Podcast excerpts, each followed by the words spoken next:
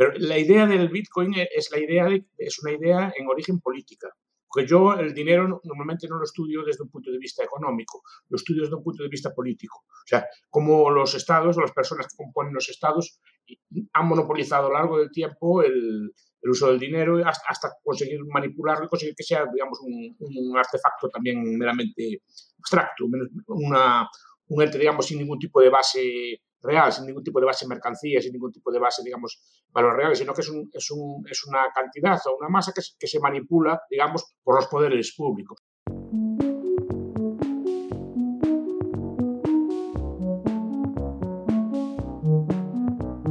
Hola, ¿qué tal? Os habla Lunaticoin y bienvenidos a mi podcast. Bitcoin te lleva a sitios, y uno de ellos es la madriguera del anarcocapitalismo. La puedes intentar eludir, pero cuando empiezas a tirar del hilo de la privacidad o de los orígenes de Bitcoin, acabas en los cypherpunks de inicio de los 90. Y de ahí, claro está, saltas al manifiesto criptoanarquista de uno de sus padres, de Timothy C. May. La anarquía y el anarcocapitalismo, como forma política, encuentran en Internet y Bitcoin dos de sus mejores herramientas, pero sigue habiendo mucho desconocimiento sobre su foco y definición. ¿O no os tratan como locos, amigos y familiares, si les explicáis que sois anarquistas? Para hablar de anarcocapitalismo y sus relaciones con Bitcoin, he convencido al profesor Miguel Ancho Bastos para que me acompañe en este pod. Y con él tratamos las bases del anarcocapitalismo, por qué abandonar el Estado, las connotaciones negativas de la anarquía, relaciones anárquicas de nuestra sociedad los no problemas del bimetalismo del siglo XXI, el hack de Hacienda y la criptoanarquía de Timothy May. Un podcast introductorio para hacer desaparecer falsas creencias sobre la anarquía y empezar a pensar fuera de la caja del Estado. Si este episodio te aporta valor y aprendes algo nuevo, la mejor forma que tienes de apoyarme es practicando el valor por valor desde cualquier aplicación de podcasting 2.0 como Fountain, link en la descripción, Breeze o podverse.fm. Recuerda que si un contenido te aporta valor, el que sea, ponlo en cifras y házelo llegar a su creador, sea un pod, una imagen, un texto o un vídeo. Antes de dejarte con el pod, una mención rapidísima, de verdad, para mis sponsors que junto a mis Patreons me permiten pot a pot seguir trabajando en lo que más me gusta. Mis sponsors son Hodl Hodl, Bitrefill, Brains y Lend. Te hablaré más de ellas a lo largo del pod en fragmentos que he preparado específicamente para este episodio y con material de valor para que te lleves una pieza de contenido sobre lo que hacen. Con esto dicho, prepárate para una nueva clase magistral del profesor Bastos. Sin más, te dejo con el pod.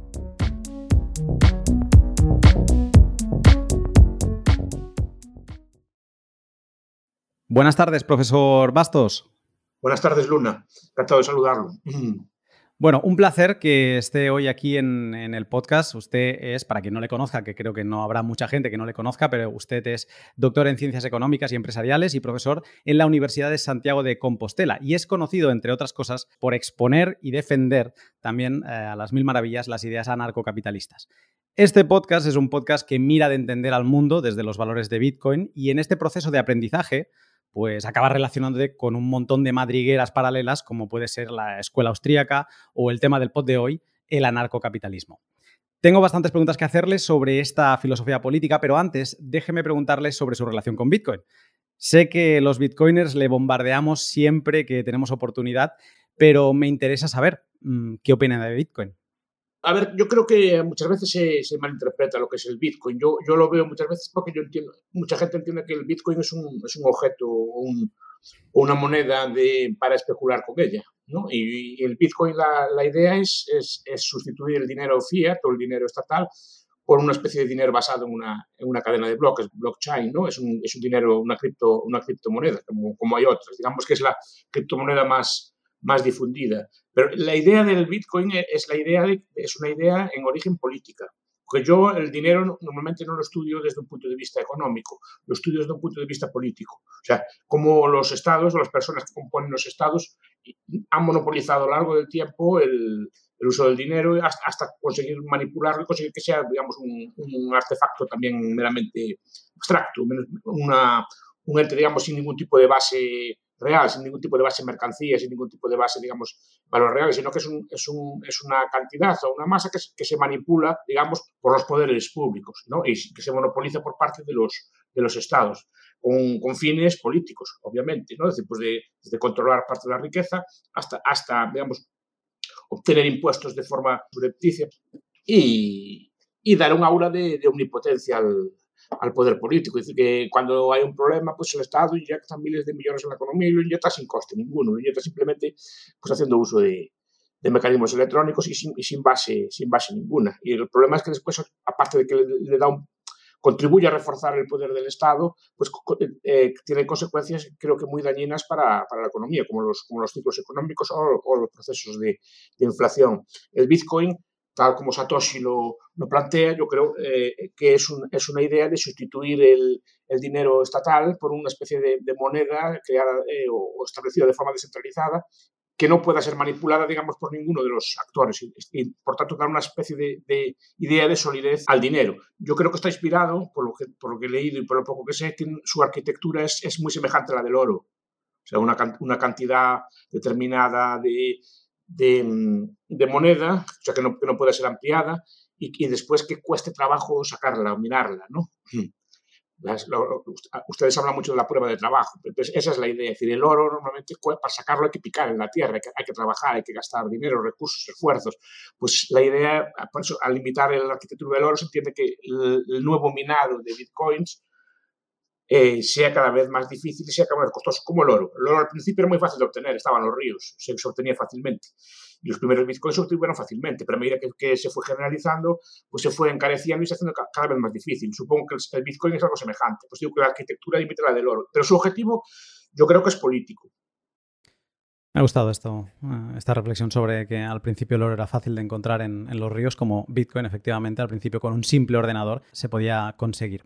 Quien ha seguido un poco mi historia sabe que en mi caída por la madriguera de Bitcoin he aprendido infinito en cuanto a economía, filosofía política y otros cambios que de inicio me generaban poco interés y ahora me fascinan.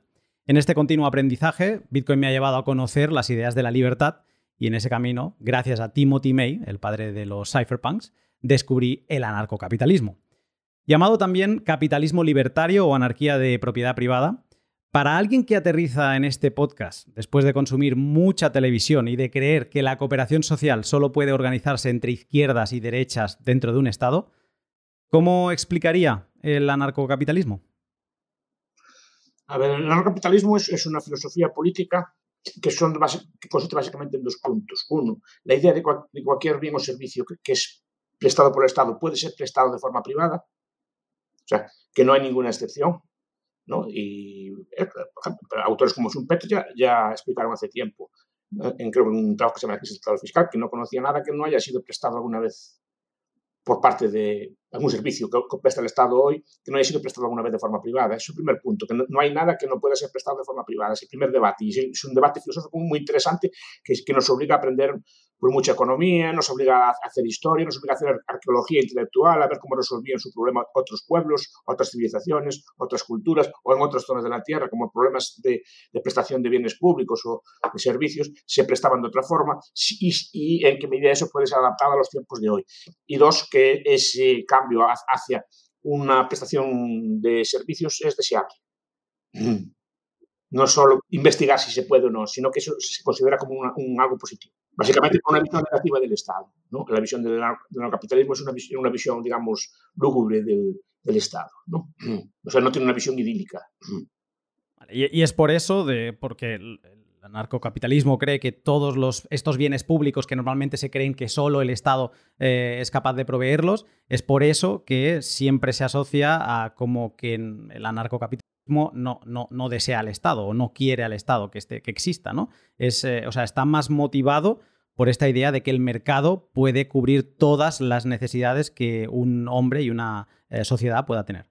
No solo los mercados, la sociedad civil, no, todos los bienes son prestados a, cargo de, del mercado, ¿no? por ejemplo, instituciones de sociedad, de sociedad civil, incluyo pues, sindicatos incluso, podrían ser perfectamente o, iglesias o organizaciones de, de ONGs, cosas por el estilo, pueden prestar muchas veces servicios. Y muchos servicios no tienen, no tienen precios, la amistad, la compañía, el amor, etc.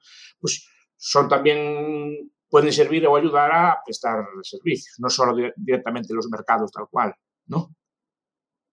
Por ejemplo, la familia es una institución de prestación de servicios, sí, pues, definida así, aparte de muchas otras cosas, ¿no? Es decir, que muchos bienes y servicios se, prestan a través de la familia o a través de la, comunidad o a través de la, la, parroquia o a través de los grupos de amigos o incluso todo tipo de organizaciones de la sociedad civil.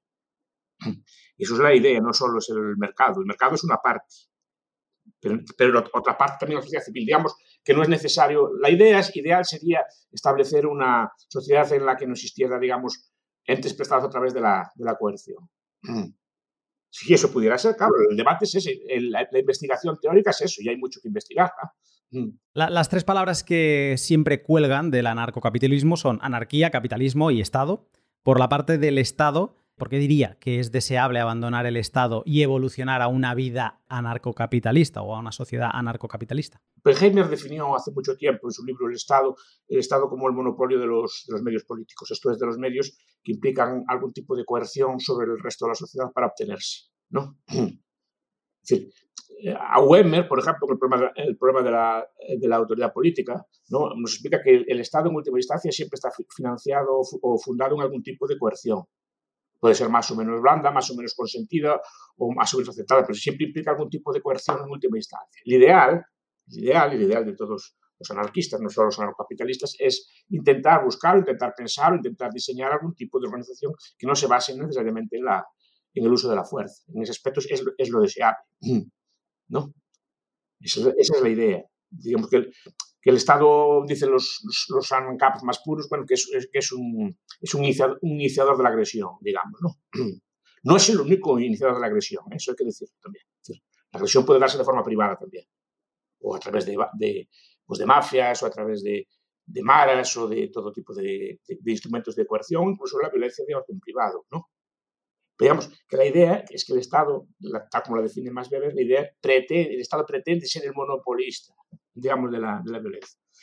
E, ellos dicen, Weber dice violencia legítima. El problema es definir qué es legítimo y cómo se, cómo se consigue la legitimidad, ¿no? Es, pero ese es el debate. Pero primero, para mí, lo más importante es intentar ver o estudiar cómo se pueden resolver los problemas que ahora, que ahora presta el Estado, más o menos bien, si se pueden prestar de forma, de forma mm, privada o a, través del mercado o a través de, instituciones de la sociedad civil o no.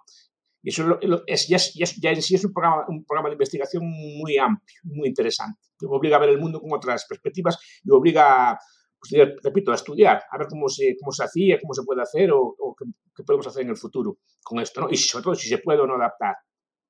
Y obliga a estudiar, a estudiar economía, y obliga a estudiar, por ejemplo, el dinero. ¿no? Y alguna vez le he escuchado decir que eh, pensar en, tesis anarcocapitalistas le, hace a uno eh, pensar, o sea, salir de la caja y reflexionar, hacer un ejercicio intelectual eh, de, salir de la visión del Estado, ¿no? De, porque estamos como muy metidos. Eso me recuerda a Álvaro de María, que sé que le conoce y que ha leído su primer libro. Ahora en su segundo libro he tenido la, suerte de poder leer su, primera parte que ya tiene escrita, se va a llamar Micrópolis, y en ella sitúa el inicio del Estado en las ciudades italianas de finales del siglo XV.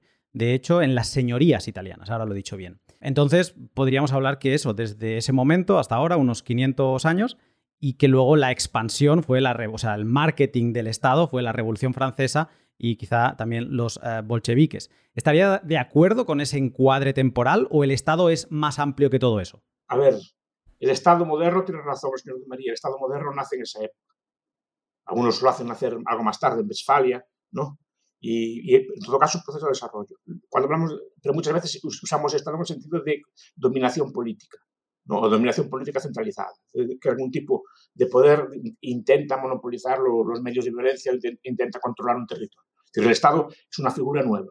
El Estado, a respecto de las figuras anteriores, tiene algunas características, por ejemplo, que es un ente abstracto, es una corporación. Frente a los poderes antiguos que eran poderes personales. Es decir, yo le pagaba impuestos a un rey, a un duque, a un conde, un marqués, a un califa, le pagaba a una persona. Ahora le pago a un ente abstracto, y esa es una de sus habilidades, que es una especie de ente legal que está organizado como una corporación, o sea, como una, como una, como una sociedad anónima, en el sentido de que sus gobernantes son responsables de sus acciones a título personal. Quiere decir que si un gobernante arruina el país, él no tendría que pagar nada de su bolsillo, ¿no? A diferencia de una empresa anterior, eso es una corporación, ¿no? y sobre todo que es inmortal, inmortal por lo menos eh, jurídicamente, es decir, que, que no muere cuando muere el, que detenta el poder en su momento o, cambia por algún tipo de, proceso democrático. ¿no? Esa es la idea. El Estado moderno, que es soberano en su territorio, etcétera, ese tipo de, características son características recientes del Estado y que tienen razones distintas o independientes de, las personas que, lo componen. Es el concepto de razón de Estado, por ejemplo. ¿no? Creo que Álvaro además sitúa como el, nacimiento del Estado en esa unión entre potestad y autoridad eh, que, crean la, soberanía, ¿no? Y, es un poco como lo que caracteriza al Estado.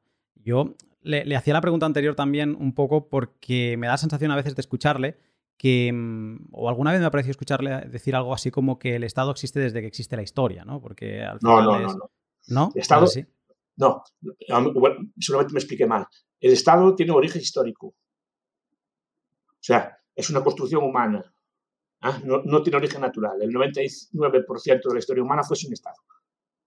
Lo que pasa es que la historia escrita coincide con el origen del Estado. Porque, entre otras cosas, yo creo que, creo que la escritura es un invento estatal también. Pero no fue inventado para escribir poemas, ¿eh? ni, ni, ni, versos, ni, ni, novelas. Fue escrito para, para anotar impuestos. A esa parte me refería, ¿eh? o sea, a la parte de la historia, eh, no, no, a la prehistoria, sino a la parte de la historia que entendemos que desde que tenemos medios para documentarla. Y me sorprendía, ¿no? Ese contraste, ¿no? De, de, por un lado, Álvaro aunque sí está, sí, no, a ver, el Estado moderno tiene razón, Álvaro, eh, tiene su origen por ahí, ¿no? En, esa época, aunque se discute muy bien cuando nace, es la época de Maquiavelo, Maquiavelo es uno de los teóricos del, Estado moderno. Quiero decir que, por ejemplo, aunque el Estado haya existido cuatro o mil años, el Estado no estaba generalizado en toda la Tierra, sino que era un ente, una institución que aparecía en algunos sitios concretos, en algunos sitios concretos y aparecía y desaparecía. De hecho, muchos desaparecieron. Tenemos las ruinas todas de Camboya, tenemos todos los estados mayas como desaparecieron. Es decir, eh, hay en la historia de la India hay un montón de, estados que aparecen y desaparecen, ¿no? Y no está extendido a toda la Tierra. El fenómeno moderno es que está extendido a toda la Tierra. Sobre el siglo XIX XX, ese fenómeno está extendido a todos los seres humanos. Antes, buena parte de los seres humanos vivían, vivían sin Estado. Scott define una región que se llama Zomia, ¿no? en, en la cual las vivieron sin Estado prácticamente hasta el siglo XIX. Una parte, parte de la India, parte de Camboya, de Vietnam, zonas, digamos, que no, que no fueron dominadas por el Estado hasta recientemente. ¿no? Pero el ser humano fue capaz de vivir, subsistir, reproducirse, más o menos mantener cierto orden en ausencia de esa institución. O sea, no es una institución que haya sido desde, desde que aparecen los primeros primates, ya haya existido hasta, hasta el día de hoy, no, sino que es un invento relativamente tardío en la historia humana y no generalizado hasta recientemente. Hablo de Estado como dominación política, ¿eh? no como Estado moderno. ¿Tenemos algo que agradecerle a la forma política del Estado o no? A ver, es que estuvo ahí, algo haría. Quiero decir, ¿no? decir, algo haría. Pues, nos enseñó a leer, más o menos, pues enseñó a leer y escribir, pero básicamente por, por otros motivos, ¿no? Pero bueno, eh, si, monto un aparato escolar, monto una serie de cosas, algo tendrá que haber, que haber, hecho. Hice infraestructuras, ¿vale? El problema no es que haya hecho cosas, claro que ha hecho cosas, ¿no? Pues establece sistemas de salud, establece sistemas de educación, eso no, no, digo eso. El problema es si podríamos establecerse mejor, de otra forma, sin tanto coste y sin, sin haber hecho uso de la violencia. Ese es el debate, no que no haya hecho cosas, claro que ha hecho, claro que ha hecho cosas. Y sigue haciendo cosas, no todas ellas malas, obviamente. El problema no es que haga cosas buenas o malas, sino es cómo las hace. Es el debate que se plantea filosófico también. También quiero hablar sobre la palabra anarquía, eh, que, bueno, como todos eh, sabrán, pues deriva del griego anarquia, que está compuesta por el prefijo an, que significa no o sin, y de la raíz arque, origen, principio, poder o mandato. Bitcoin me llegó, como decía, al anarcocapitalismo a través de la criptoanarquía de los cypherpunks y reconozco que me costó mucho digerir de inicio la palabra anarquía. También me ha pasado que cuando he compartido esa palabra o le he explicado alguna cosa a amigos y familiares, lo primero que siento es rechazo. Eh, esta palabra anarquía no acaba de encajar.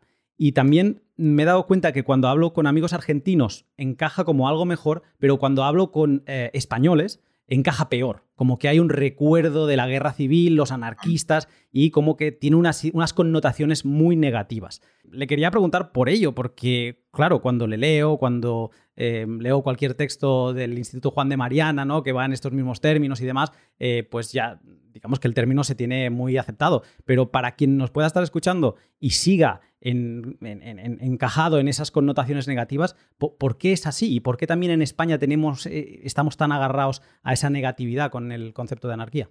A ver, porque en España efectivamente la anarquía que predominó fue la anarquía de corte, digamos, socialista, ¿no? A ver, el anarquismo es una filosofía, yo creo que nace en Estados Unidos, o algunos lo hacen también en Proudhon, pero los anarquistas norteamericanos, ¿no? Este, y Sander Spooner y, y, otros autores, ¿no? que no me, acuerdo exactamente, los tengo en la cabeza, ya, ya me irán saliendo. Una serie de James Martin tiene un libro sobre ellos, ¿no? que, decir, que, tiene, que tiene una serie de pensadores, eh, Josiah Tucker, Josiah Tucker, por ejemplo, y otros, que, que plantean una sociedad sin Estado. ¿Qué pasa? El anarquismo después se cruza con otras ideas. ¿no? El anarquismo es una idea que dices, bien, debemos vivir sin Estado, el Estado es, un ente, digamos, eh, pues, eh, parasitario, os trae rentas por la fuerza del resto de la sociedad. No, esta tesis no es, por cierto, no es, no es una tesis anarquista, es una tesis mainstream en la, academia. Es decir, no es una tesis, la tesis de, de Charles Tilly o de Margaret Levy, que son, profesores, eh, digamos, que no son anarquistas ellos, pero reconocen que el Estado no tiene un origen inmaculado, que nace, nace para extraer rentas, básicamente, así lo, así lo explican. es una idea que, criticando el Estado, se mezcla muy bien con otras ideas, porque el anarquismo nos dice, vale, vivir sin Estado, pero después qué, ¿no?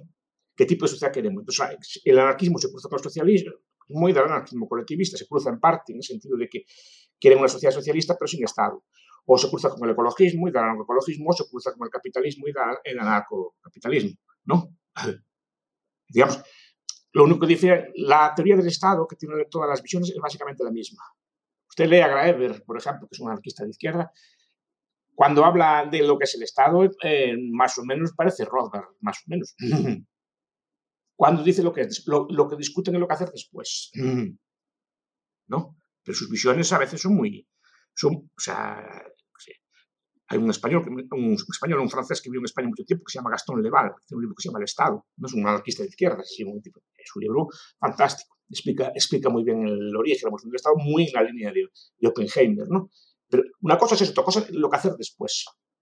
Lo que hacer después.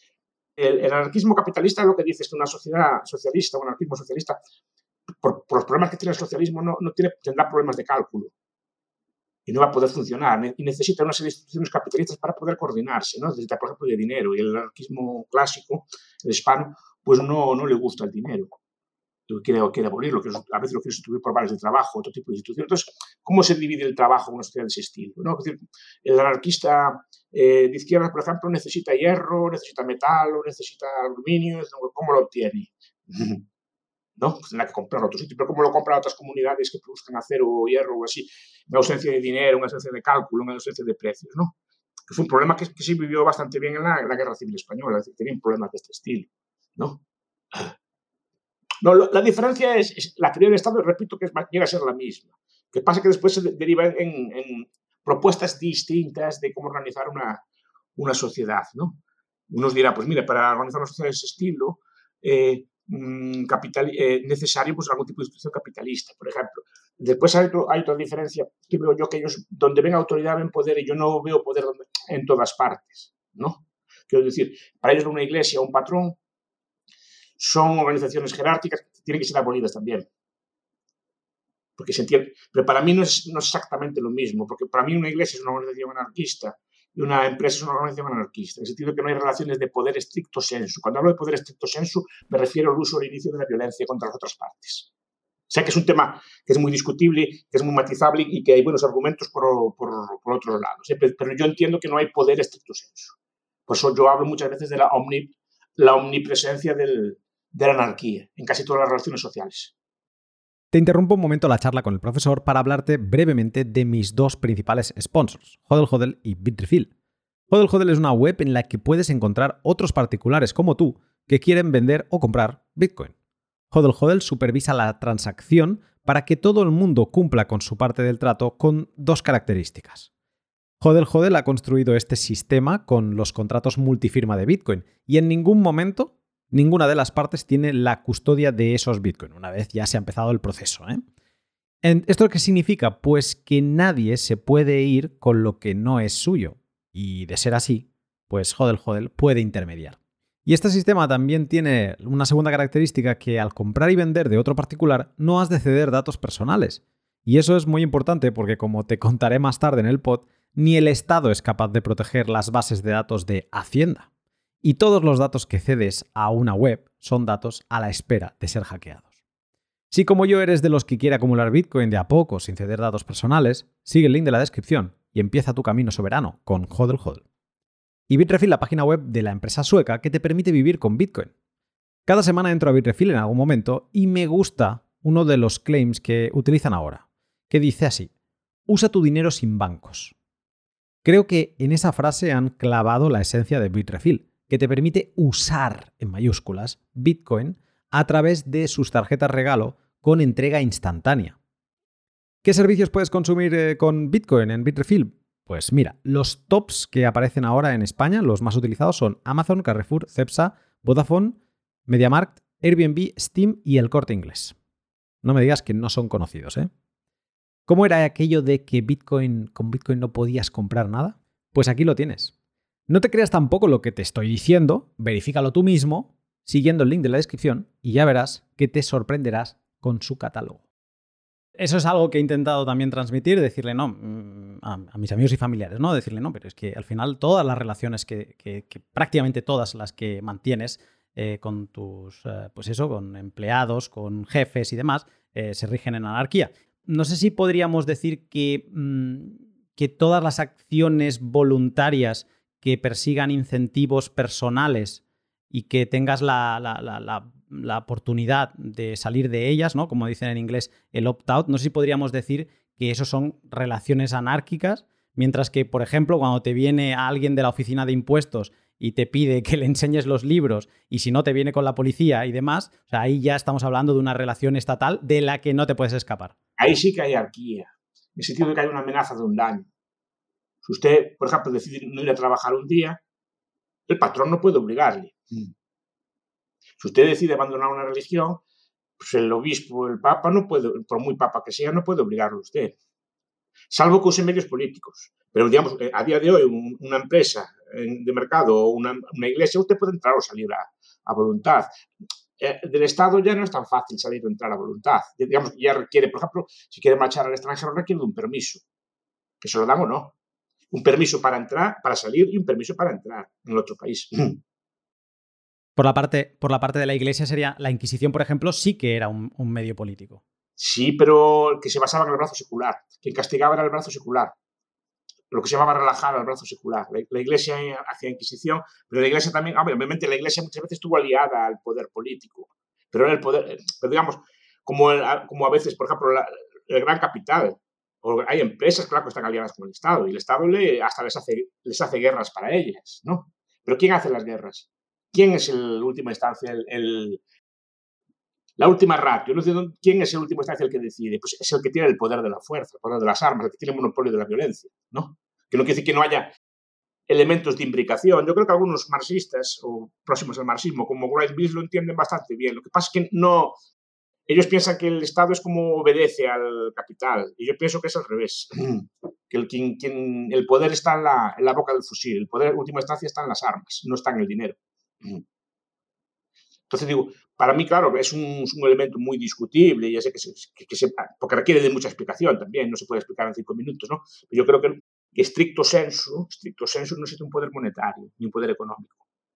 El poder, el poder económico es indirecto, es a través de que algún poderoso, alguno muy rico, tiene aliados o compra o soborna a quien tiene las armas. Lo que pasa es que a veces están tan, tan imbricados que son muy difíciles de separar.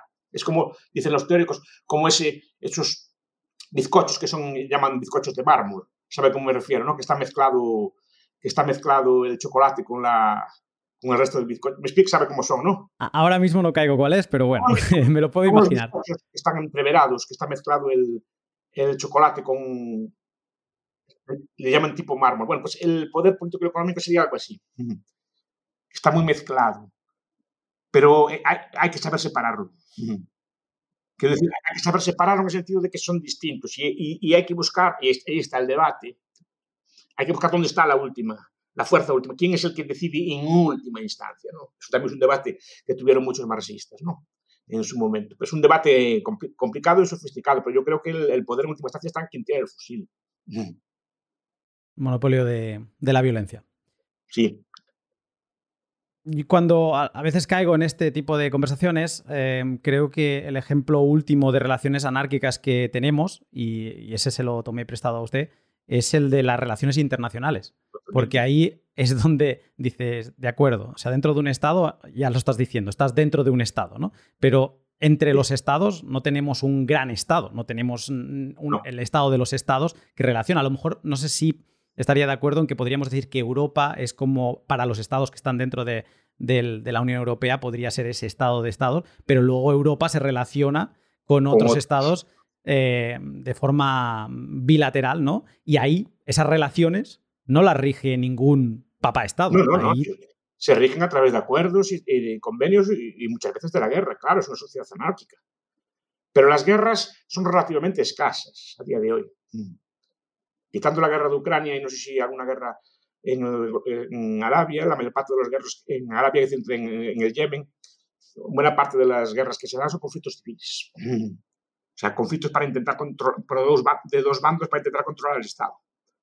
O para crear uno nuevo, en el caso de las guerras de, de secesión. Es decir, que el mundo internacional, sí, fija, funciona bastante bien. Usted puede volar hasta el país más raro. Yo veo que hay gente que, que va a Qatar, viaje, o va a América, o va, va al Japón, o va a la China, o va a Bielorrusia, o va a sitios así. Yo veo que hay gente que va y viaja sin problema, bueno, con más o menos problemas según el país, pero viaja sin problemas y en cuanto llega allí le, rige, le rigen otras leyes, otros estatutos y no, no, pasa nada. Y entre ellos entienden bien, las cartas llegan de un sitio a otro, cuando hay un mundial se ponen de acuerdo para retransmitir partidos, es decir, se puede, se, hay intercambio entre monedas. Usted puede comprar, yo que sé, cacao en Ghana,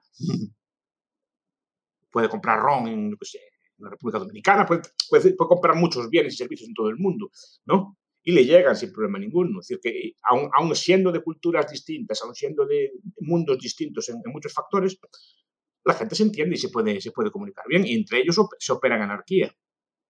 Hay estados que son más fuertes que otros, les, les llaman los hegemones, ¿no? los, los teóricos, que hay un hegemón que es, un, que es un estado como que más fuerte que otros, pero aún así, habiendo un hegemón, nunca hubo un hegemón a nivel mundial. Ahora mismo diríamos, quizá Estados Unidos sería ese hegemón. Sí, en su momento fue el más fuerte del mundo, pero aún así tenía oposición. Los otros países se podían asociar o, o podían establecer alianzas entre ellos, etc. Es decir, nunca llegó a dominar todo, siempre hubo estados sobre los cuales no pudo mandar. Eso pasa y sigue pasando el día de hoy.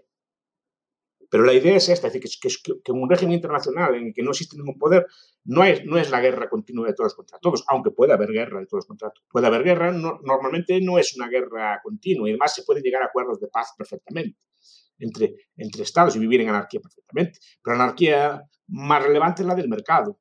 A mí me gusta mucho ese texto de Joel Lápiz, de, de Leonard Riz, no sé si lo conoce. explica el proceso de hacer un lápiz. Un lápiz normal y corriente, un lápiz...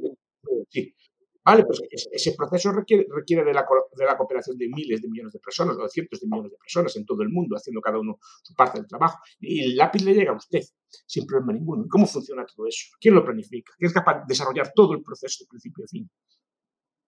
Con todas las derivadas que tiene. ¿No? El mercado. Y, funciona de forma anárquica. -huh. no hay nadie que dirija todo ese mercado. Fíjese en una ciudad, cualquiera.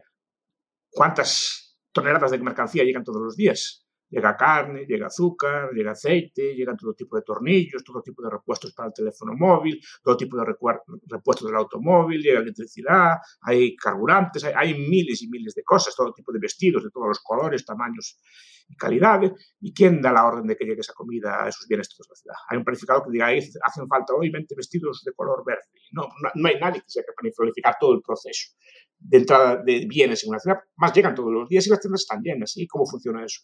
Pues no se sabe muy bien, pero funciona. No se sabe muy bien cómo, pero funciona. Mm.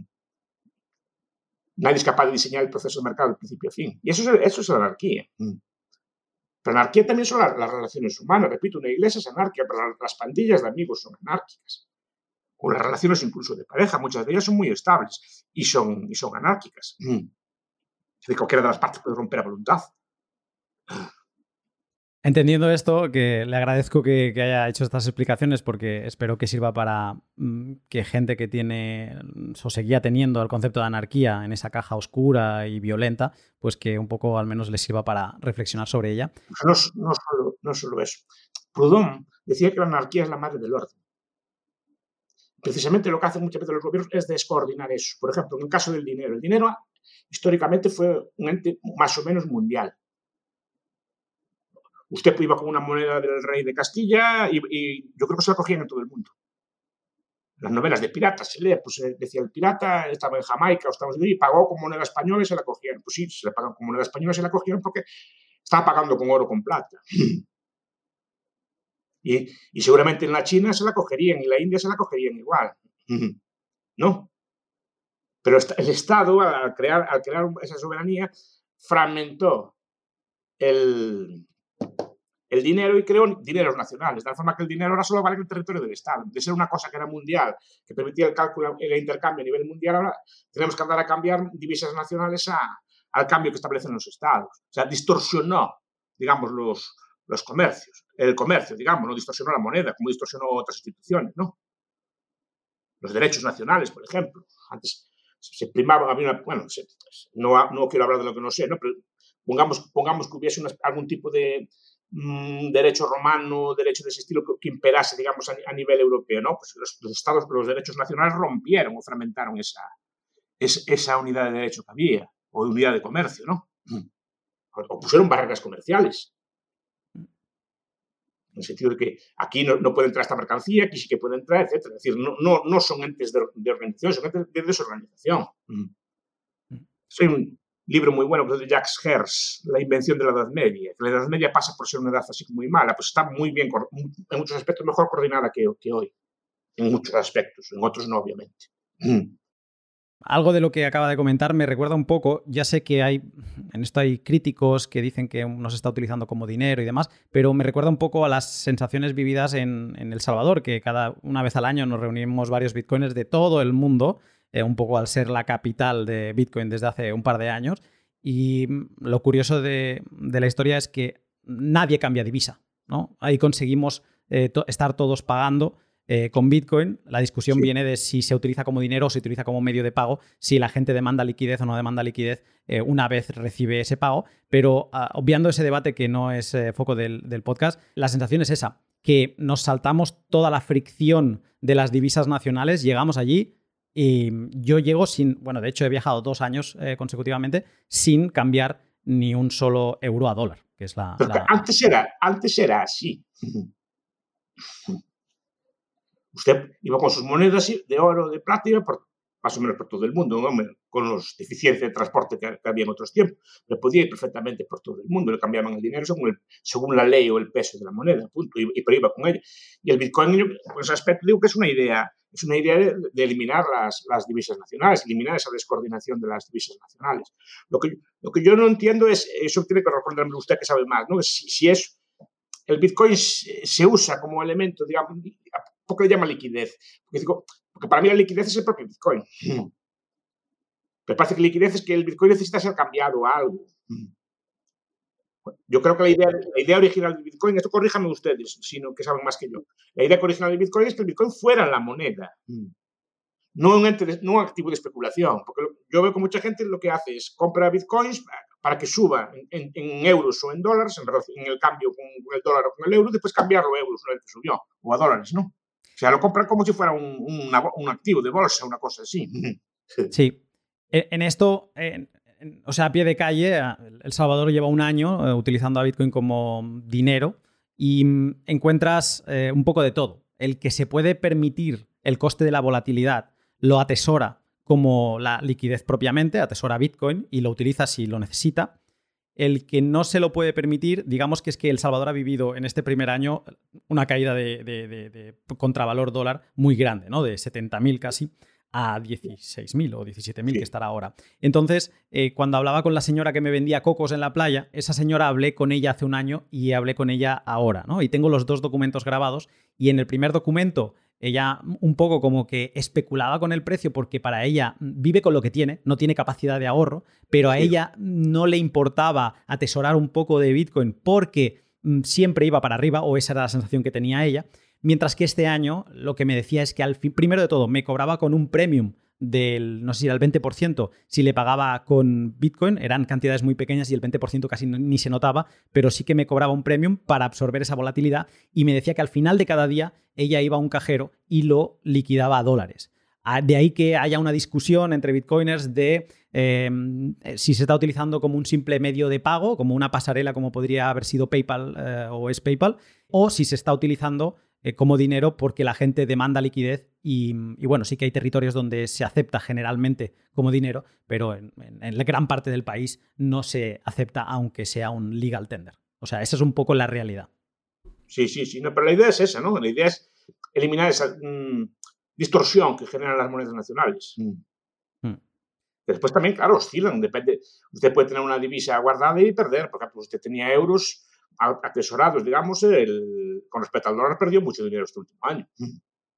Y que luego, o sea, en esto es otra, es otra discusión, eh, pero el, o sea, se comenta mucho la, volatilidad, ¿no? De, cómo medirla, o sea, qué es lo volátil y qué no es lo volátil, si cuando sube Bitcoin es que en verdad está bajando el dólar o viceversa. Obviamente, quizás un argumento un poco simplista por parte de los Bitcoiners, pero, em, pero bueno, últimamente hay un discurso dentro de, Bitcoiners de que esta volatilidad o sobre todo esa oferta fija que tiene Bitcoin y que el oro, por ejemplo, no tenía, que el oro, si había demanda monetaria, se podía ir a minar más y si había demanda monetaria, pues el precio podía subir y podía compensar esos costes adicionales de la minería. En Bitcoin, por mucho esfuerzo de más que hagas, siempre, ahora mismo estamos en un momento donde máximo se van a minar 900 Bitcoin al día y mm, hasta que llegue el próximo halving.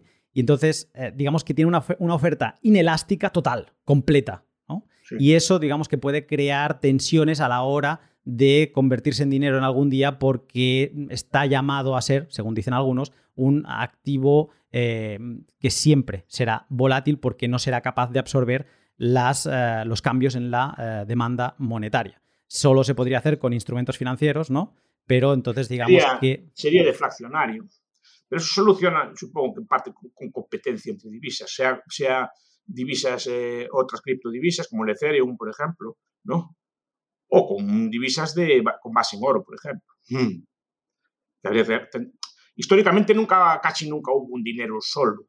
Es decir, había oro, había el patrón oro, es una especie de patrón político, pero normalmente en el mundo circulaba el oro y la plata a la par. Y cuando, cuando una escaseaba, pues eh, subía su valor respecto de la otra, etc. Es decir, no, decir, no, siempre había, no había una sola, había dos. Y además que, tenían usos distintos. Una para grandes compras, otra para, compras, para tener liquidez en el bolsillo, etc. ¿no?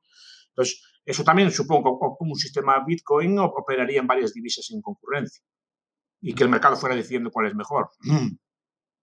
Lo que pasa que, eh, no sé si a esto me, podrá poner un poco de luz, pero siempre que leo sobre el bimetalismo, esa época en donde se compaginaban oro y plata, eh, casi que siempre la, la, leo con un tono negativo, como que hubiera muchas fricciones en esos intercambios y como que fuera deseable que eso no fuera Hay fricciones, porque como el precio oscilaba a diario, algunas gentes pues, se quejaban que variaba de valor, ¿no? Entonces el gobierno establecía una, una tasa fija entre el oro y la plata. Claro, eso generaba mucho más problemas aún porque eh, una era más barata relativamente que la otra, la, buena expulsaba la mala, perdón, la mala expulsaba la buena, ese tipo de, ese tipo de cosas. Pero viene derivado de, poner un precio fijo a esto.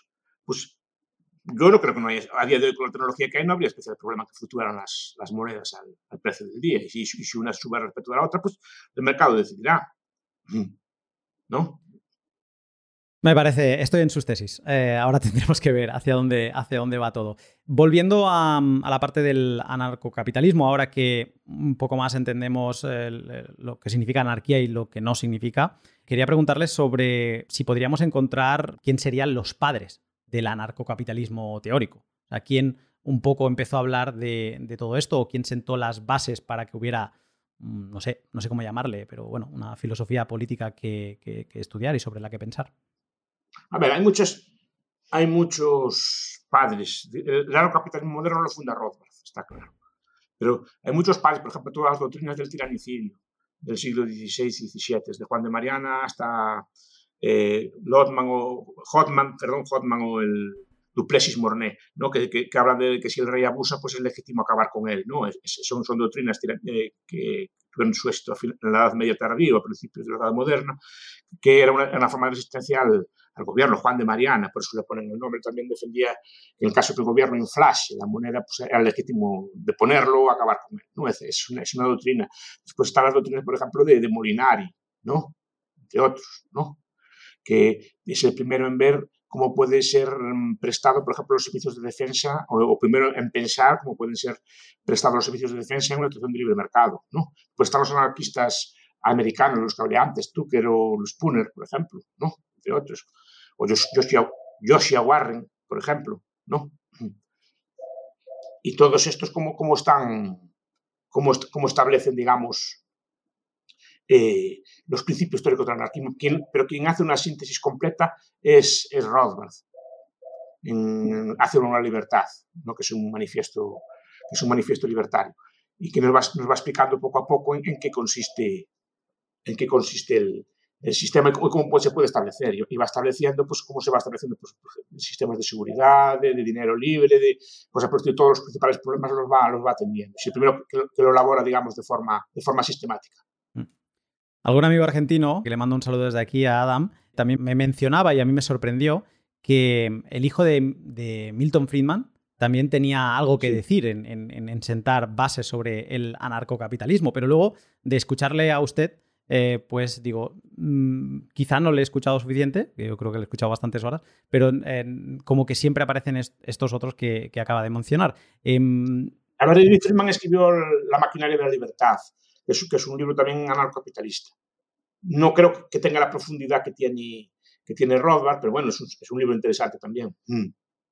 No es mi favorito, ¿eh? no vaya a pensar, será porque tiene a lo mejor algunos de los defectos del padre, sobre todo en teoría monetaria y cosas por el estilo, para mi, para mi modesta opinión, ¿no? Pero bueno, es un libro interesante también. Pero es raro, efectivamente, raramente, porque yo creo que los que lo leen no le entusiasma tanto como a Rothbard. Mm. No hay el mismo ímpetu. Ahora, no es un libro interesante, ¿eh? tampoco es que lo, es que lo descarte. Eh, y, su, y, la, y, la, hija de David Freeman, creo que, creo que la hija de David Freeman también es capitalista. Es eh, partidaria de, estas, de crear ciudades en el mar y cosas así.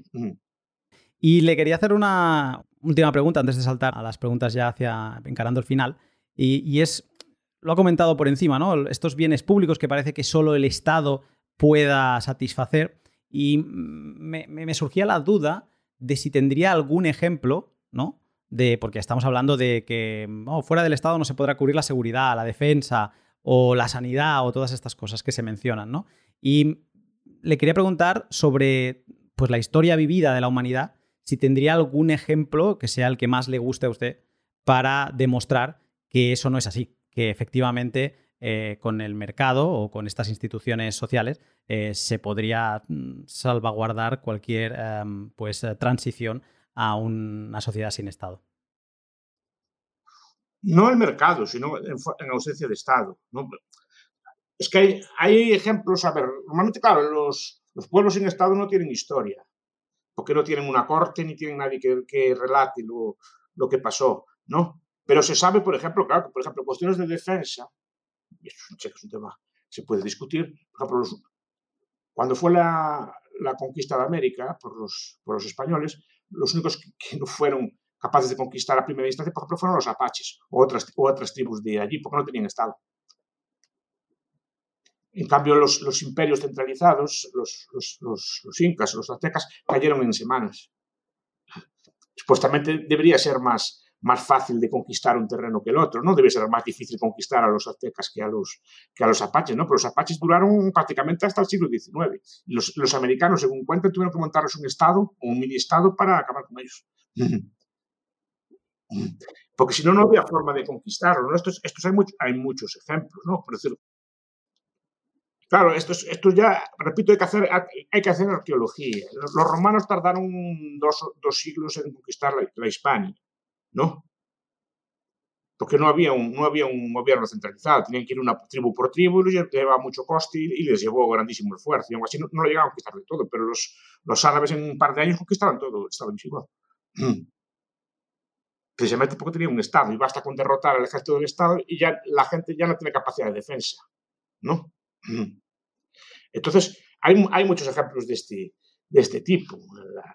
La, el diluvio polaco y otro tipo de instituciones, ¿no? De, de, de, problemas de defensa, porque el debate es, claro, el debate es, ahora tenemos, la guerra, hay guerra, tenemos que defender otro Estado, pero claro, estamos reconociendo que la guerra es una externalidad derivada del Estado. Tenemos un Estado porque los demás tienen un Estado también. ¿No? Y una pregunta es, y este es el debate, ¿qué es más fácil conquistar una sociedad árquica o una sociedad anárquica? Obviamente una sociedad anárquica entrenada, claro. Pero el problema, el problema de la anarquía es que no, no, no es llegar mañana y acabar con el Estado, como piensa mucha gente. Hay que crear una sociedad que sepa valerse por sí misma, crear instituciones pues para valerse por sí mismos. Claro, y esto por eso digo, acabar con el Estado ahora pues no sería tan fácil y a lo mejor ni sería, ni sería deseable. No sé si me explico.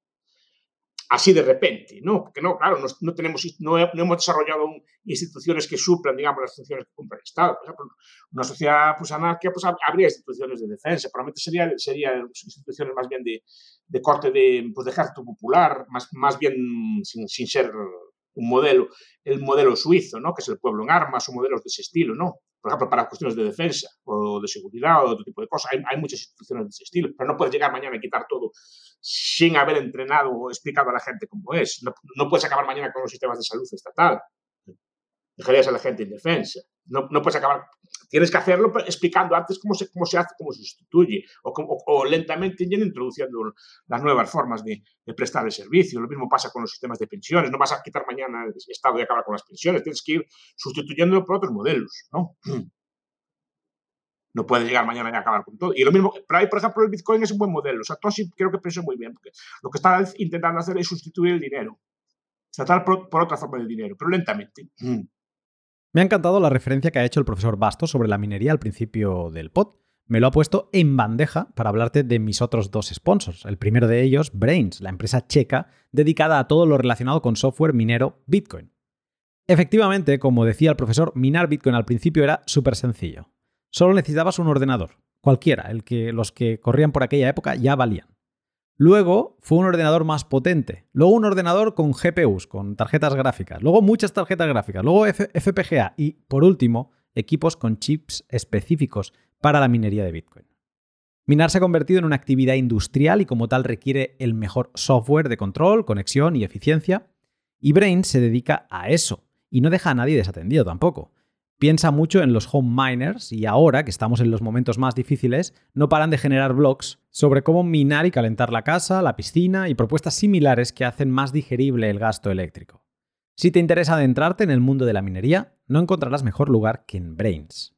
Y por último, LEN, la otra cara de la moneda de Hodel Hodel. Si en la parte del intercambio podrías comprar y vender Bitcoin de otros particulares, en el lado de LEN puedes prestar y tomar prestados sin preguntas cansinas de tu amigo el del banco.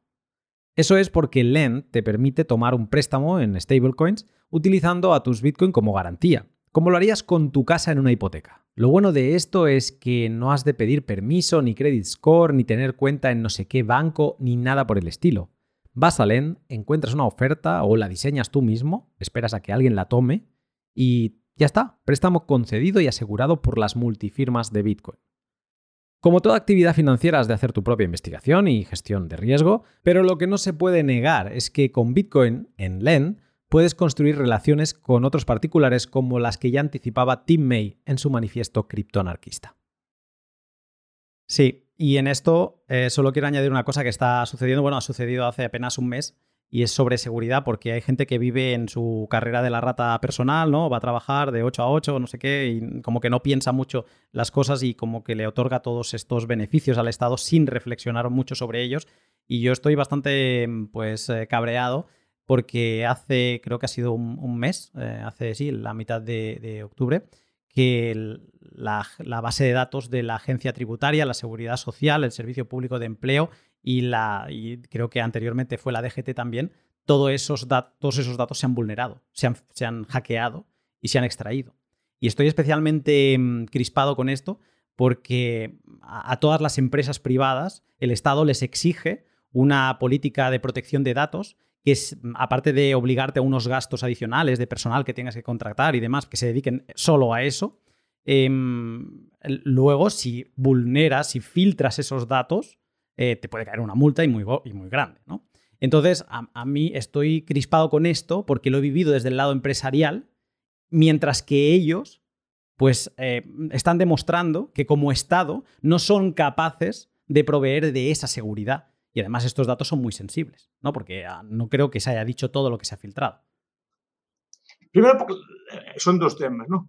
Ah, primero, eh, si, si le llega a pasar a una empresa privada que pierde eso, normalmente su reputación sufriría mucho y probablemente no solo una multa, perdería muchísimo prestigio.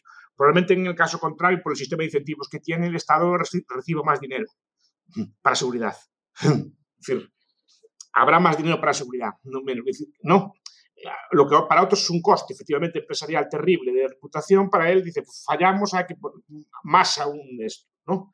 Esto es el primer problema. Y después, claro, es que entramos en conceptos, el problema, el problema a veces son problemas de lenguaje, que es la seguridad, ¿no? La seguridad se vende como, como si fuera un bien colectivo, como un paquete que no se puede disociar, y la, la seguridad es, siempre es un bien subjetivo. Es decir, es en qué medida cada una de las personas valora lo que es seguridad. Y la seguridad al final se concreta en bienes y servicios. Buena parte de la seguridad, por ejemplo, es pasiva. Es decir, el Estado normalmente a usted no lo puede proteger. A ver, el Estado puede disuadir normalmente prendiendo o castigando a quien le hace daño a usted.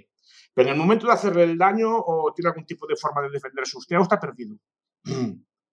Porque el Estado, por muy ágil que sea, si no hay policía cerca, o tardará 5 o 10 minutos en llegar. Pero en el momento del crimen o el momento del robo, normalmente está usted solo frente al delincuente. Por eso, buena parte de la seguridad es seguridad pasiva. ¿No? Por ejemplo, es tener puertas blindadas, puertas, ventanas, rejas, todo tipo de, instrumentos pasivos de defensa, tener perros o lo que sea, siempre son, formas, decir, vivir, por ejemplo, en barrios seguros, eso se cotiza, se cotiza en precios en precios de mercado, por, lo tanto, eso es un, es un bien que se valora, vivir en un barrio más o menos tranquilo, y después evitar determinadas conductas. Pues evitar ir a sitios que se consideren peligrosos a determinadas horas, etcétera. Eso es seguridad pasiva. Y eso todo el mundo lo hace. El Estado, digamos, cubre un porcentaje de la seguridad en el sentido de que disuade al delincuente, diciéndole, si tú delinques te vamos a, multar o a encarcelar o lo que sea. Pero en el crimen, todo el mundo lo sabe, tiene que protegerse la persona a sí misma pues de forma pasiva. Y esos bienes pasivos normalmente se compran en el mercado. Y de hecho, bueno, esto es un viejo debate que abrió hace tiempo Jane Jacobs, ¿quién, garantiza la seguridad? Y Jane Jacobs dice que la, seguridad normalmente, la policía ahí es vicaria, es, eh, opera una vez denunciado, cosas por el estilo. Prácticamente quien mantiene el orden y la seguridad en las ciudades es la propia gente. Por eso defiende los hábitats mixtos, que haya, comercios y que, haya, y que haya residencias en el mismo sitio, etcétera. No le gustan los barrios residenciales, etcétera. Quiere que haya gente todo el día en la calle, que es la forma, digamos, de mantener el orden social es un, es un, es un tema que hay que desarrollar también, ¿no? Porque el Estado, en cierta forma, suministra parte de seguridad, pero solo una parte de la seguridad la suministra el Estado. La seguridad pública, me refiero. Aparte que, que es un concepto que es difícil de entender. Por, ejemplo, es, como si se, se, vendiera un, un, paquete homogéneo. En España, por ejemplo, son todas las zonas de España igual de seguras o hay zonas como que más seguras que otras, pero todos, todos los ciudadanos españoles pagan impuestos porque unas zonas son más seguras que otras. Pero eso, pasa con, cualquier bien público. ¿eh? la educación, aunque se preste igual, el currículum es igual, no es exactamente igual unos colegios que en otros o unas zonas que en otras. Eso está claro. La sanidad no es lo mismo tener unos médicos que tener otros, aunque la prestación mínima pues, sea más o menos aceptable. Sí, pero no es lo mismo tener en un sitio que en otro. La prestación del servicio, el disfrute del servicio no es el mismo. Y la seguridad no es una excepción. Sí, esto es especialmente importante en, Bitcoin porque desde hace unos años se han vuelto muy locos en que cada vez que la gente compra algo de Bitcoin eh, se le apunten todos los datos, ¿no? Hasta partida de nacimiento casi que te piden. Mm, esto es un poco exagerado, pero sí que te piden pues domicilio, facturas de la luz para demostrar que realmente vives ahí y demás, ¿no? Y todos estos datos acaban, eh, o sea, ¿quién obliga a las empresas que venden Bitcoin a tener esos datos? El Estado. ¿no? Y esos datos acaban robados constantemente. Y ya hemos visto, porque esto se documenta, que ha habido agresiones causadas por esos datos. Porque claro, si tú ves que mm, Perico Pérez eh, tiene mil bitcoins y vive a tres manzanas de ti y tú eres un delincuente, entonces quizá eh, te valga la pena correr el riesgo de ir y, picarle en la puerta, ¿no? Y entonces eh, es, es, como que hemos pasado a un modelo de que ya no que el Estado no proteja a todos por igual, sino que el Estado te desprotege con ese tipo de obligaciones, eh, pues em, que ellos defienden que es para evitar el blanqueo, para evitar el narcotráfico y todas esas mismas causas que siempre utilizan eh, cuando algo no les interesa. No, pero no es. No, no, nuestro caso, gracias a Dios, pero o en nuestro, entorno, pero muchas veces en muchos sitios el Estado es un agresor, es es el principal agresor de la sociedad, que lo detiene usted sin motivo, lo, o lo, lo, detiene, o pensemos en, en los gulags, pensemos en, el holocausto y cosas por el estilo. Es decir, que no. Quiero decir, que nuestros estados, gracias a Dios, democráticos, pues no, no son así. ¿no? También una cosa que tengo clara, ¿eh? no todos los estados son iguales. Aunque la esencia es esa, no todos son iguales ni se comportan iguales. También hay que decirlo pues, para ser honrados también. Pero claro, hubo, estados en la historia que fueron muy crueles, muy crueles y muy sanitarios. Y, son bastantes. ¿eh? Vamos muy escasos de tiempo, así que voy a ir hacia una última pregunta. Eh, me, han quedado muchas en el tintero, pero espero poderle convencer en un futuro para volver a hablar. Mm, y, es sobre la criptoanarquía que he ido mencionando de los cypherpunks y sobre todo de su padre, de Timothy May. En eh, este voy a leer un, pequeño extracto. Eh, bueno, recomiendo a todo el mundo que se lea el manifiesto criptoanarquista. Es un DIN A4 por delante, o sea, una página, es sencillo de leer y además sorprendente cuando te das cuenta que es de 1988. En, 1994, el, mismo autor hizo un compendio, como un, preguntas frecuentes de, qué son los cypherpunks, y es un compendio también bastante interesante, pero bastante más extenso. Y en él define a la criptoanarquía de la siguiente forma.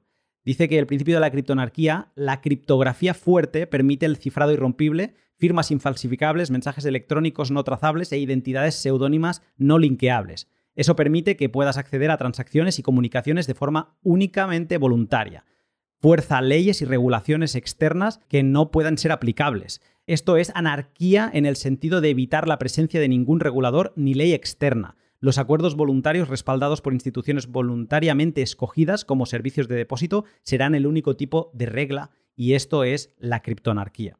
Esa es la definición que hacía Tim May en el Cyphernomicon, que es como se llama este texto, y yo quería cerrar esta charla explicándole que desde ese momento y con la aparición de Bitcoin en 2009, eh, hemos visto florecer pues, múltiples interacciones comerciales ajenas al yugo del Estado, em, llegando incluso a presenciar el nacimiento de dark markets como Silk Road o ahora pues sería Hydra Market, o la explosión de la monetización de cualquier tipo de contenido que se pueda poner en imágenes o en palabras, sin que nadie lo controle y conectando directamente a las dos partes interesadas.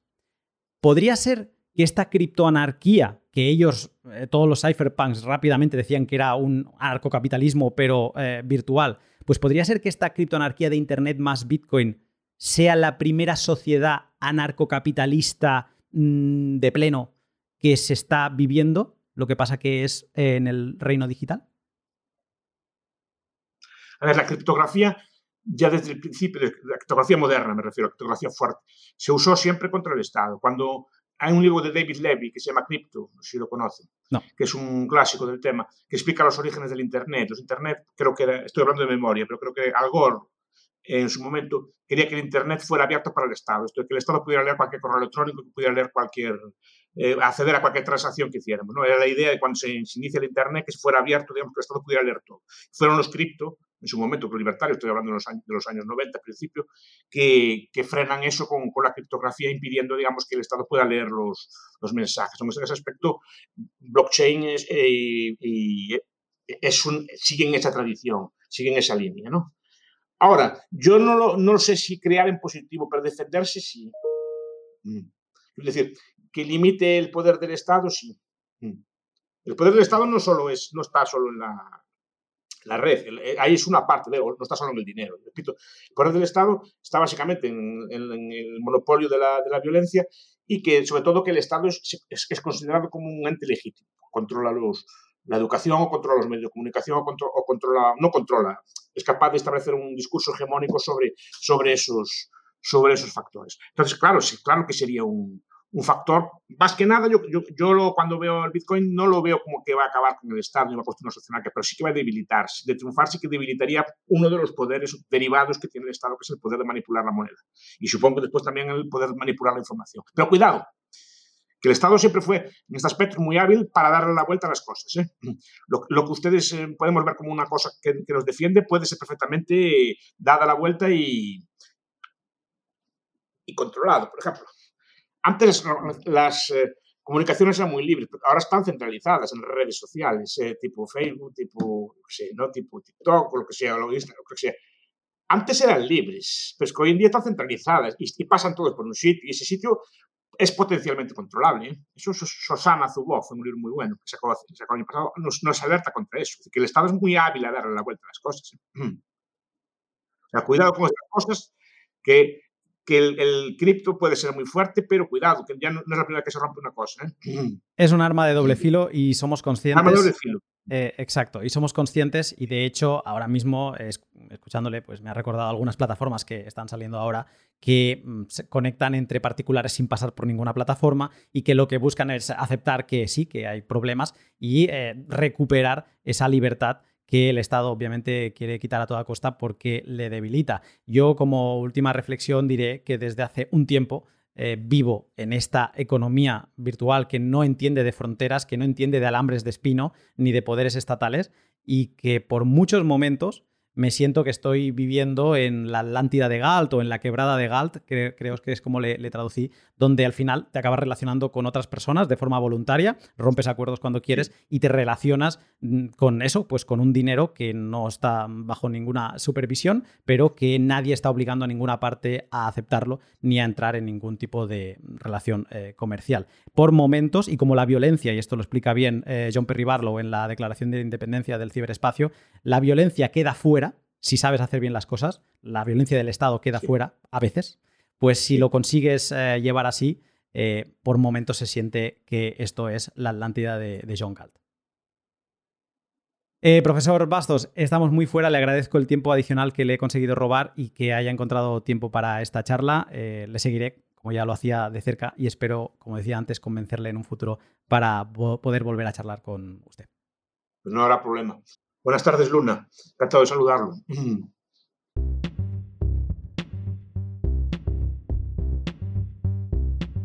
Y hasta aquí el podcast. Desde ya quiero agradecer muchísimo que este podcast sea una realidad a cuatro personas. En primer lugar, obviamente, al profesor Bastos por haberse animado a participar en el podcast y por haberme regalado algunos minutos de más de los que habíamos acordado. Aprendo un montón con usted y ha sido un honor tenerle en el podcast. Después quiero agradecer a la persona que me puso en contacto con el profesor. Ya sabes que te debo como poco una comida y si se apunta el profesor, pues mejor. Ahí podemos ir los tres. Y también eh, quiero agradecer a Dr. Jones, un Patreon, que hace un año me propuso hacer este podcast y no ha dejado de animarme a que lo hiciera, incluso con preguntas y un poco discutiendo esto, esto, esta idea que parecía que no iba a llegar, pues mira, al final llegó y me alegro mucho de que le haya gustado. Y por último, Especial mención a Adam, arroba Dubdam en Twitter, por haberme apoyado regalándome su copia de Hacia una nueva libertad de Rothbard en la altura de bloque 762.604. Me lo firmó en cuanto miró la, altura de bloque y me lo firmó y me lo entregó. Em, Muchas gracias Adam por todo, por haberme introducido de pleno en la madriguera de la libertad con el L139 que grabamos también y por todas las conversaciones de cuando te he querido consultar, cómo veías estas preguntas y aquellas. De verdad, eh, muchas gracias de, corazón, ya lo sabes. Espero que el pod te haya inspirado y te sirva para seguir haciéndote preguntas sobre la vida sin Estado y así detectar todas las mentiras que vociferan políticos de todos los lados del espectro. Porque escuchando a gente como el profesor se hace bueno aquello de no soy de izquierdas ni de derechas, soy de la libertad, ¿no? Eh, y, sirve para darse cuenta de que ninguno de los políticos aceptará nunca nada como lo comentado hoy aquí.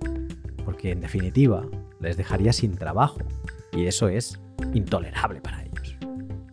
El profesor a lo largo del podcast ha ido lanzando un montón de bibliografía. Creo haberlos agarrado todos al vuelo y los podrás encontrar en la descripción. Pero si, bueno, si me he dejado alguno, me lo hacéis saber, mm, quizá con un boost, y así lo actualizo y, lo pongo. De nuevo, muchas gracias al profesor.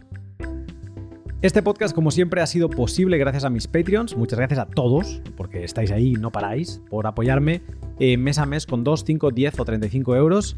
Muchísimas gracias por permitirme dedicarme a lo que más eh, me gusta, que es a estudiar, compartir y, en definitiva, dejarme caer por madrigueras eh, relacionadas con, pues, iba a decir con Bitcoin, pero en verdad es con, con todos los sitios a los que me lleva Bitcoin, como la madriguera de hoy. que acaban tocando temas como la privacidad, la soberanía y la libertad. Si quieres apoyarme mientras recibes un montón de contenido a cambio, te animo a que le eches un vistazo a mi Patreon. Lo llevo manteniendo desde inicios de 2020. Va a ser 2020, 2021, 2022. Va a hacer tres años. Va a hacer tres años. Y en él encontrarás una guía para principiantes con 11 artículos que te llevan de la mano, ¿no? Desde el principio, desde que es Bitcoin con mayúscula y Bitcoin con minúscula, hay una diferencia. Pues desde ahí te lleva paso a paso, bits y bytes y demás, hasta ver cómo se construye una transacción. Luego también encontrarás artículos de criptografía, bueno, un montón de cosas. Si te interesa, échale un vistazo y ya verás que no podrás acceder a los, artículos, pero verás los títulos y ahí puedes decir. Y también puedes apoyarme dándole like, retweet y en definitiva compartiendo los pods que más te hayan gustado. Es primero de mes y vamos a hablar de la sección, bueno, vamos a iniciar la sección de valor por valor con la siguiente información. 30 dólares el primero de mes fueron 185.000 sats aproximadamente. Esa es la cantidad que he acumulado eh, para mis gastos formativos y de entretenimiento de los creadores de contenido que consumo. Eso no es mi stack sats.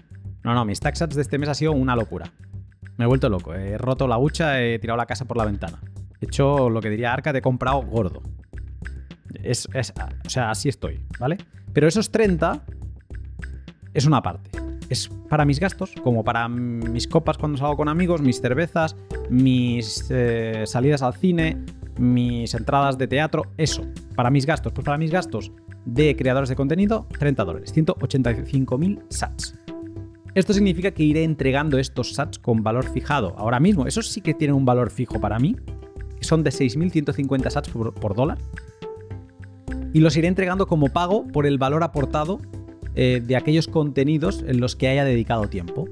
Yo mi tiempo lo valoro mucho y si he dedicado un tiempo a escuchar un pod, a leer un artículo, a leer un tweet, a, tragarme un meme que me haya encantado, pues para todo eso voy a dedicar sats. Esta actitud, inspirada en la filosofía de valor por valor, es una que te animo que practiques.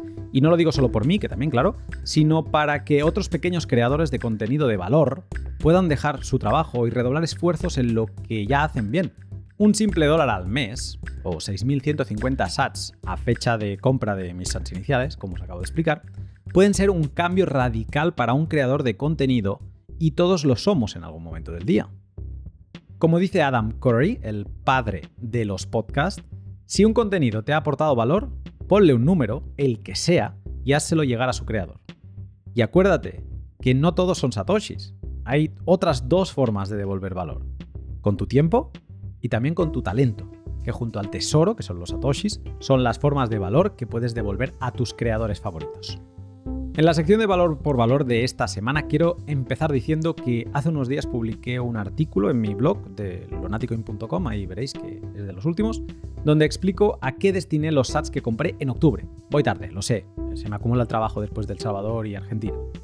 Y ahí tienes, eh, pues eso, qué contenido he consumido, eh, por qué he dedicado unos sats aquí y otros sats allí, pues ahí lo tienes todo. Y ahí te puedes, pues, puedes investigar un poco en qué me he estado interesando durante el mes de octubre. Eso lo voy a ir haciendo en el mes de noviembre, en el mes de diciembre y demás, y lo voy a ir contando. Como te contaré más tarde, no soy el único que ha empezado con esta actividad. La podríamos llamar lista de valor.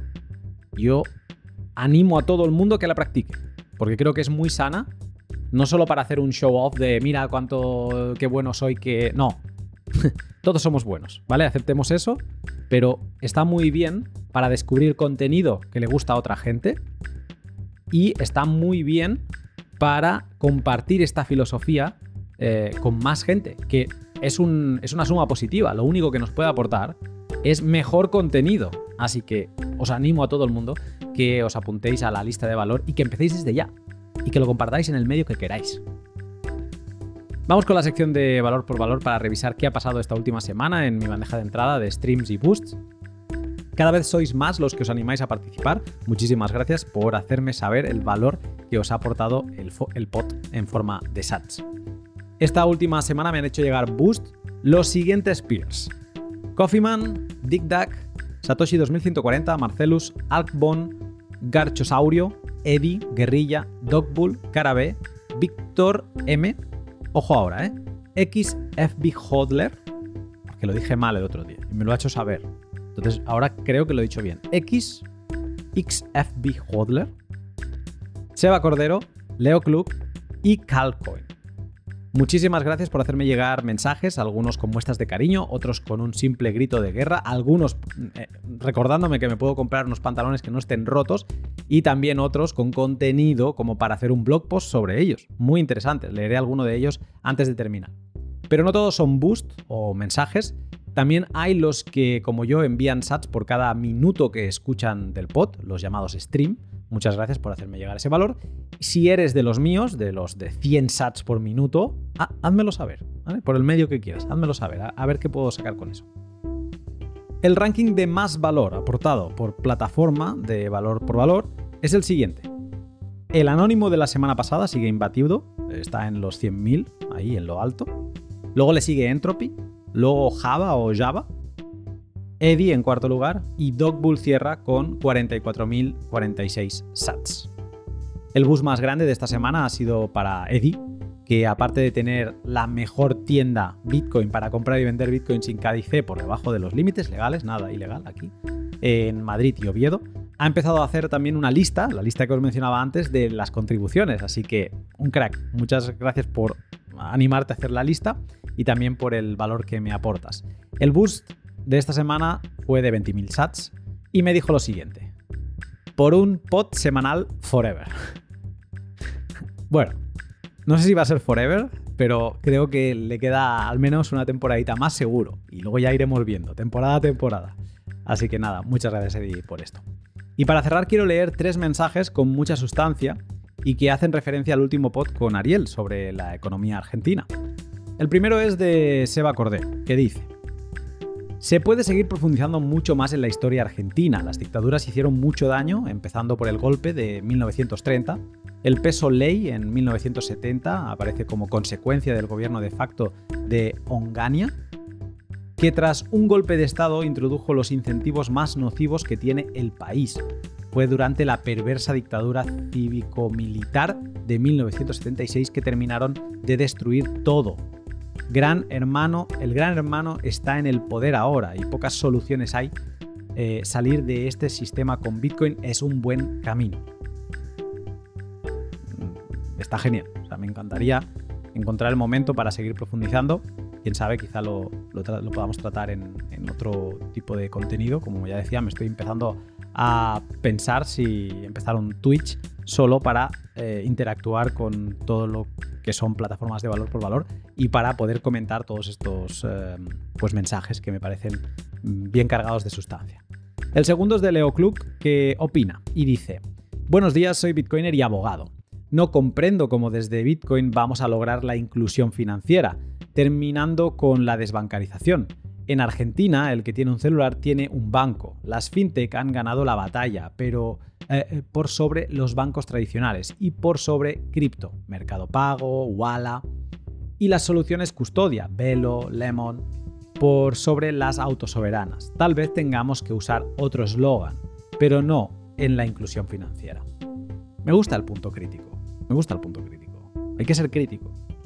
Y hay que entender, eso es algo que yo he aprendido, lo de la inclusión financiera no lo acaba de entender desde eh, la mentalidad española, pero luego me he ido a países donde la gente está desbancarizada, pero muchísimo, ¿no?